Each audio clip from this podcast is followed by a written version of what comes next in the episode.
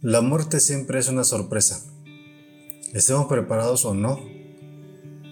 Aunque lo sepamos, aunque lo hayamos leído o nos lo hayan dicho o nosotros mismos hemos dicho que hay que estar preparados, la muerte de un ser, de un ser amado es experimentar tristeza, soledad y dolor.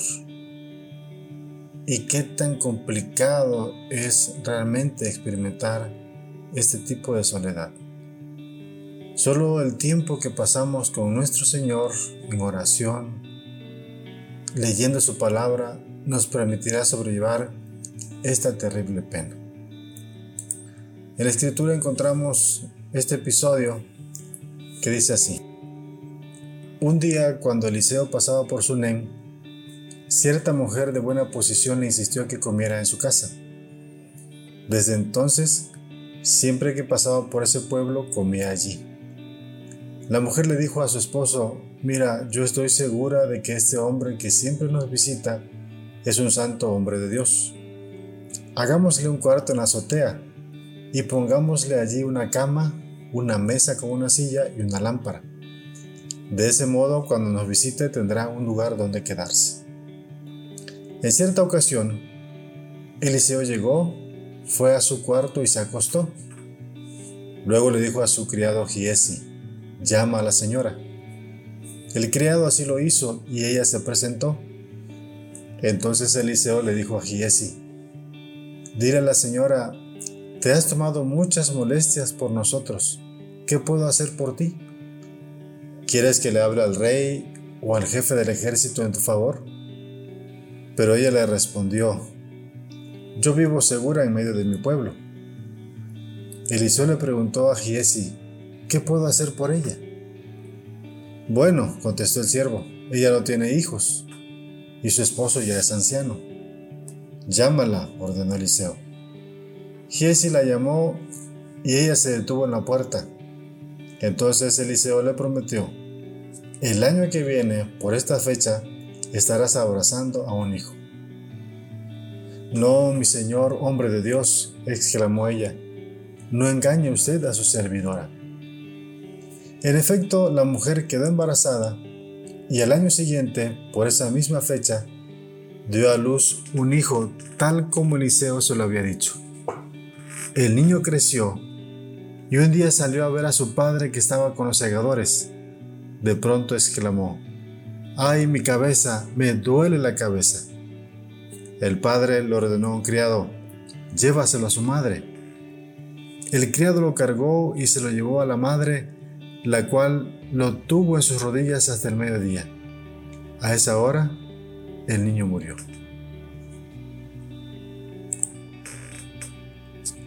De este pasaje podemos aprender a sobrellevar una crisis tan tremenda como es aceptar que la muerte llega de manera inesperada.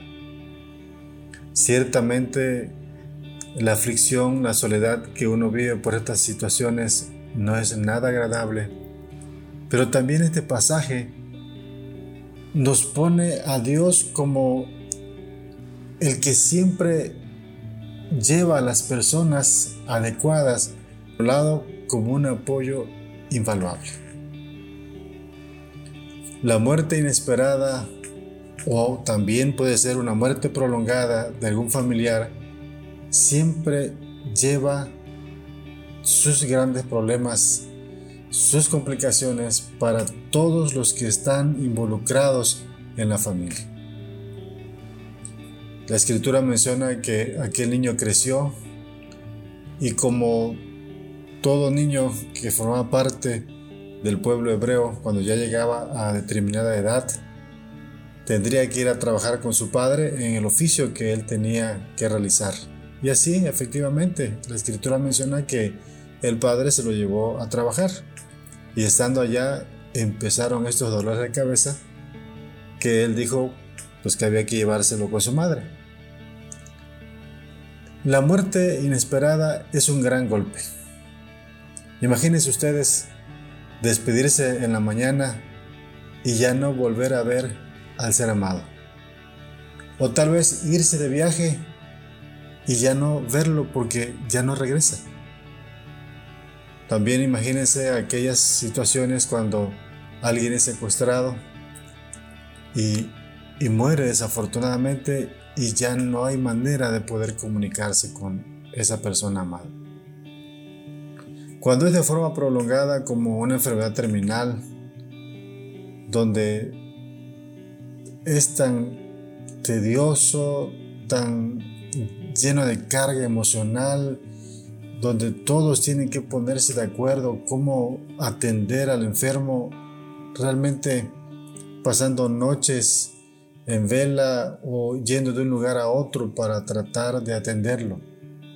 Realmente una enfermedad terminal es agobiante.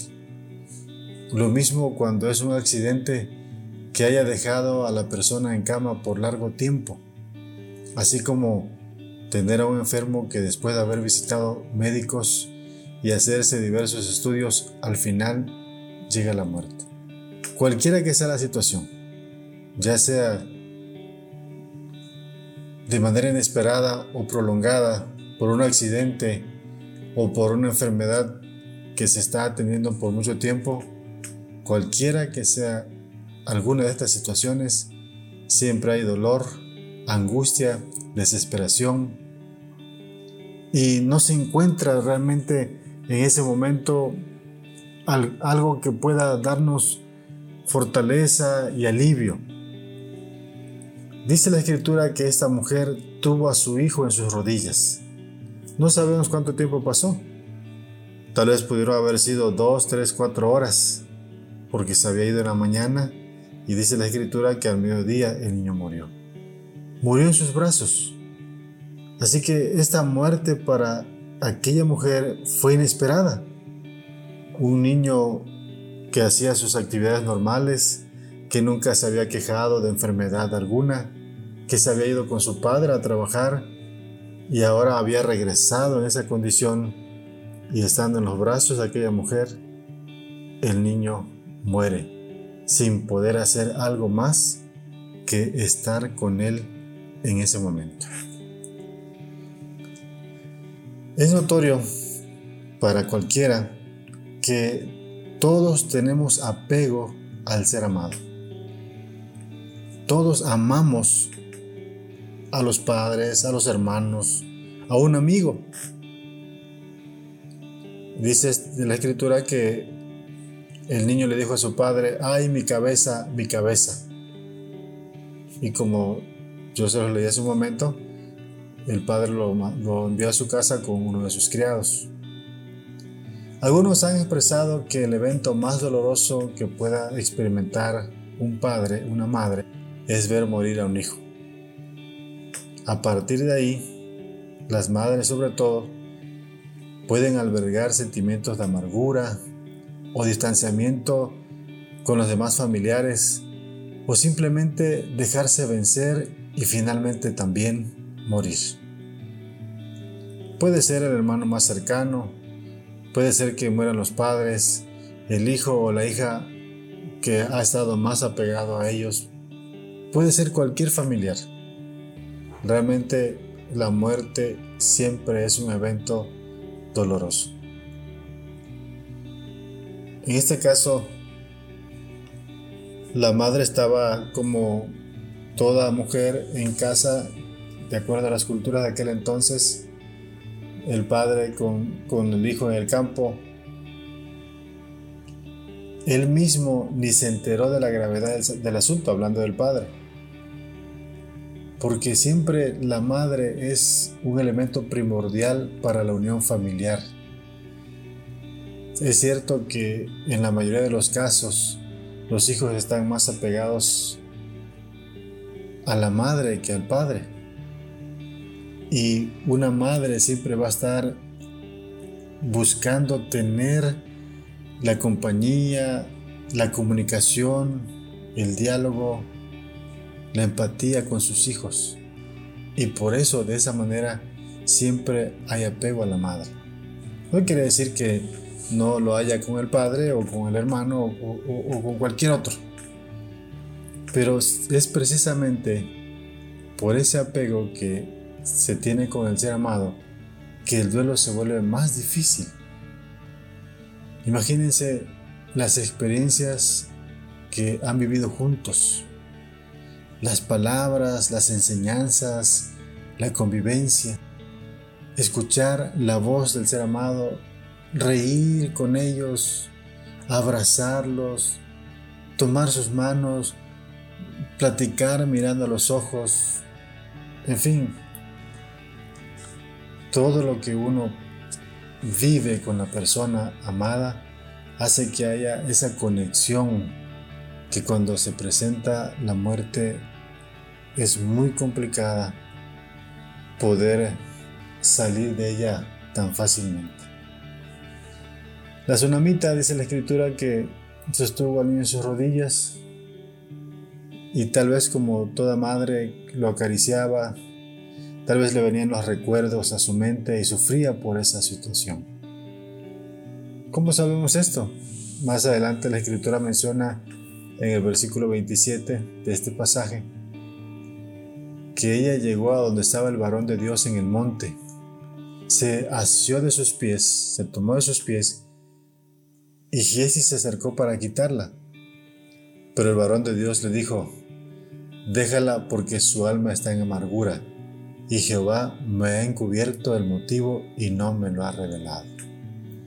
Ese era el dolor de aquella madre, de saber que ya no tenía a su hijo y que ella estaba buscando alivio, fortaleza con la persona más idónea, más adecuada y era precisamente aquel hombre, Eliseo, quien le había dado esta promesa de tener un hijo. Las palabras que Eliseo le expresa, en este caso a su siervo Giesi, nos permite a nosotros dar seguimiento también en estos casos. Y él dice, déjala porque su alma está en amargura. Y precisamente a nosotros que nos toca poder animar a una persona en estas circunstancias, tenemos que llevar ese consuelo que no tiene que ver nada con nuestras palabras, sino con lo que la palabra de Dios tiene para la vida de estas personas. Y que muchas veces también es tu compañía es mi compañía para las personas que están sufriendo esto. Y con esto es suficiente en muchas ocasiones porque se sienten apoyados, se sienten amados, se sienten tomados en cuenta. Y por eso es muy importante que nosotros tengamos muy presente esta situación. En cierta ocasión, dice la escritura que el Señor Jesús iba entrando a una ciudad y vio un cortejo fúnebre y a una madre llorando precisamente también por la muerte de su hijo, su hijo único. Ella era viuda y el Señor, viendo esa situación y saber que aquella mujer iba a quedar totalmente desamparada, hizo el milagro de devolvérselo y le dice, le dice y le dijo en aquel entonces, mujer, aquí está tu hijo. Realmente es imposible no experimentar quebranto cuando la persona que amas ya no está contigo.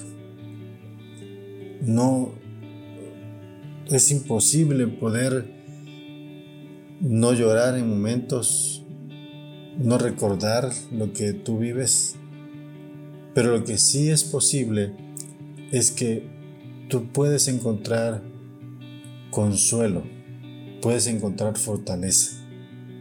Y solo lo puedes hacer cuando tú dependas de Dios en estas situaciones de la muerte de algún familiar.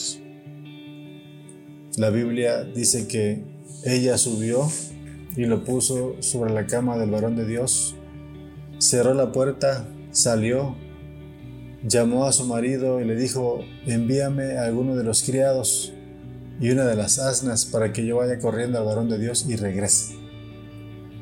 El marido le preguntó, ¿y para qué vas a verle hoy?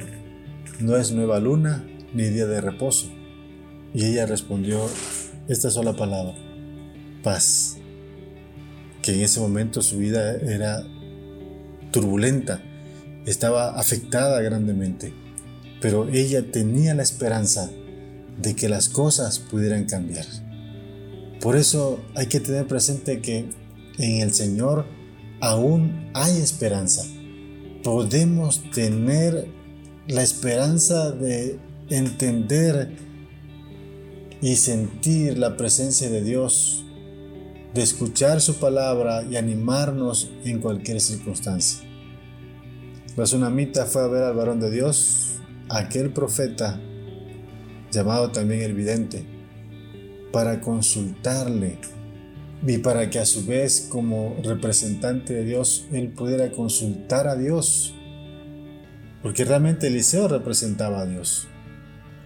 En circunstancias como la pérdida de un familiar, no hay mayor consuelo que nosotros podamos venir ante Dios, ante el Señor. La forma de acercarnos a Dios es a través de la oración, es escuchando su palabra, es teniendo presente que su presencia está con nosotros. Y eso fue precisamente lo que fue hacer esta mujer de Sunem. Fue ante el varón de Dios, lloró lo que tenía que llorar y Eliseo hizo lo que tenía que hacer. La respuesta de Dios llegó por medio del siervo de Dios llamado Eliseo. En las iglesias, tal vez tú, te reúnas en alguna iglesia y en la iglesia tú te has dado cuenta que los hermanos juegan un papel muy importante para poder fortalecerse en el Señor. Todos nosotros nos convertimos como una familia y nos ayudamos y nos damos palabras de aliento y estamos con las personas en medio de esta situación. Porque también hoy la iglesia representa a Dios y busca conocer la voluntad de Dios y dar el consuelo de, Dios para los que sufren en esta situación tan difícil. Nosotros podemos aprender lo que hizo Eliseo Eliseo tuvo que levantarse de ahí y, e ir hasta donde estaba aquel, aquel niño. Y dice el versículo 27 que luego que él llegó a donde estaba el varón de Dios en el monte, se asió de sus pies, hablando la tsunamita, y entonces eh, le dijo, ¿no te dije yo que, te que no te burlases de mí? Entonces Eliseo le dijo a Giesi, ciñe tus lomos y toma mi báculo en tu mano y ve. Si alguno te encontrare, no lo saludes, y si alguno te saludare, no le respondas, y pondrás mi báculo sobre el rostro del niño. Y dijo la madre del niño, vive Jehová, y vive tu alma, que no te dejaré. El profeta hablaba con, con su siervo Giesi, y, y ella lloraba. Eliseo no la llenó de palabras que en ese momento por el dolor realmente nadie escucha, sino se concretó a escucharla y a sentir también amor y compasión por ella. Eso es importante. Eliseo la guió a seguir confiando en Dios. Porque ella le hizo una pregunta. Te dije yo que no, que no te burlases de mí. ¿No te dije que no te burlases de mí? Y Eliseo la llevó a confiar aún más en el Señor. Y le devolvió a su hijo para testificar las maravillas de Dios. De hecho, hay un pasaje de la Escritura que luego más adelante ella tiene la oportunidad de testificar ese gran milagro que Dios realizó por medio de Eliseo con su hijo. Hay que tener presente lo siguiente. Dios tiene fijado el límite de nuestros días. Nuestros días están contados, están determinados por el Señor. No todas las enfermedades terminales terminan en muerte, ni todos los accidentes de trabajo o automovilísticos. No todos los secuestros terminan en muerte. Pero realmente algún día llegará el momento de despedirnos de nuestro ser amado. Y cuando llegue ese momento, nosotros debemos seguir confiando en el Señor. La muerte para nosotros no es lo último, no es el fin. Es cierto que causa dolor y tristeza, causa soledad en momentos claves en la vida de, toda persona que ya no tiene a su ser amado. Pero Dios está en todo momento de nuestra vida con nosotros. Dios está con nosotros en ese difícil trance de separarnos del ser amado. Él ha prometido estar con nosotros siempre y apoyarnos por medio de la iglesia, de los hermanos, de la familia, de los amigos y tal vez de personas que nosotros ni en mente tenemos, pero que en ese momento están ahí con nosotros. Dios, quien conoce las necesidades humanas, dará el consuelo necesario para pasar esta experiencia con su poder y su ayuda. Tal vez tú has sido testigos, o todos hemos sido testigos, de muertes inesperadas, de accidentes, en explosiones, en, accidentes automovilísticos. Y todo eso realmente es una experiencia sumamente complicada. Pero cuando nos acercamos a Dios, podemos encontrar en Él la esperanza que tú y yo necesitamos. Por eso quiero decirte que es cierto que debemos prepararnos, pero realmente no es sencillo. No es sencillo prepararse para la muerte propia, ni es sencillo para prepararse que un ser, ser amado muera. No es sencillo vivir la muerte de nadie, pero aún así en medio de todas las cosas tenemos que tener presente que todos tenemos un límite de vida que ya está fijado. Pero quiero darte también estas palabras de esperanza. Un día volveremos a vernos. Si nos acercamos a Jesucristo y le reconocemos como el Señor de la vida y reconocemos que Él es nuestro Salvador y confesamos nuestros pecados delante de Él, un día volveremos a ver a nuestro familiar. Ya no en la misma condición que hoy, sino en una condición diferente, donde juntos podamos servir eternamente a nuestro Señor. Aún hay esperanza. A pesar de la muerte y después de la muerte, hay esperanza. Siempre habrá esperanza para el que decida entregar su vida a Jesucristo. Dios te bendiga y nos veremos, nos escucharemos la próxima semana.